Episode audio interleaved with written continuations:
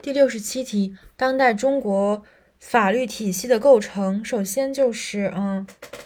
宪法，然后民法、刑法、行政法、经济法、社会法和程序法。配送逻辑就是宪法及其相关法、刑法和民商法，然后是行政法，然后是经济社会，最后是程序。再来一遍：宪法及其相关法、刑法、民商法、行政法、经济法、社会法和程序法，总共是有七类。